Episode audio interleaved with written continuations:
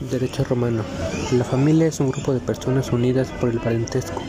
Es la organización más importante a las que puede pertenecer el hombre. La familia romana presenta en el ámbito jurídico estaba organizando por todos los que vivían bajo la autoridad de la cabeza de la familia.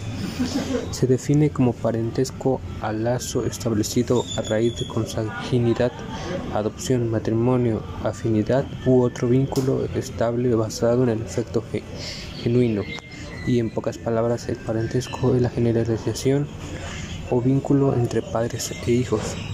La patria potestad se define como el conjunto de derechos y obligaciones que la legislación le otorga a los padres sobre sus hijos menores no emancipados o que presenten alguna discapacidad. Su principal objetivo es proteger la manutencia y educación de los hijos.